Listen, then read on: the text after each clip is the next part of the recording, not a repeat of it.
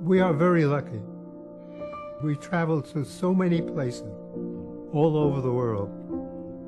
London, Paris, Cuba, Guam, Japan, China. South America, Ecuador. This comes from Bangkok, Thailand. It's leather with, with the seeds. The hardest thing for me is not being able to easily go out. I find that very difficult. It's very upsetting. I know I can't go alone. It's just too difficult. And I, I won't be able to go back.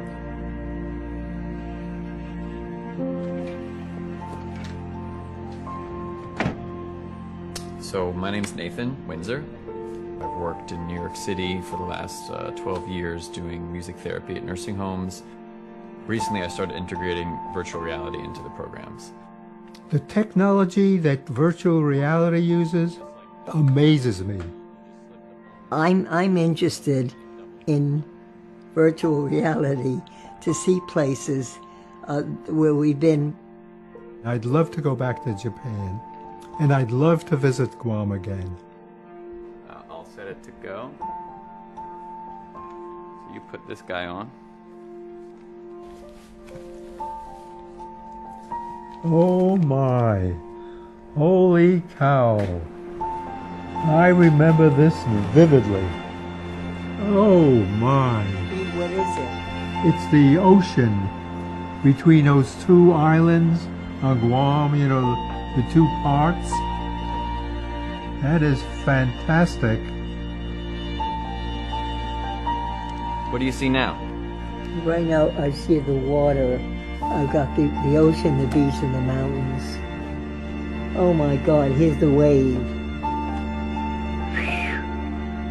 Wow. That's amazing. Yeah, that used to be Leo and me.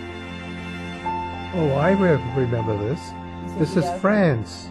Do you know what city you're in? I presume Havana. That's right. You were on that street? Oh, yes. I remember this street. You made it. It's like the central value of memory. So you're really you're getting to relive memory. You're getting to relive a moment in time that um, you had in your life that you could no longer access because you can't get there physically. It's really great to be a part of empowering someone with happiness and joy. Like that's amazing. It brought back some very pleasant memory from a long time ago.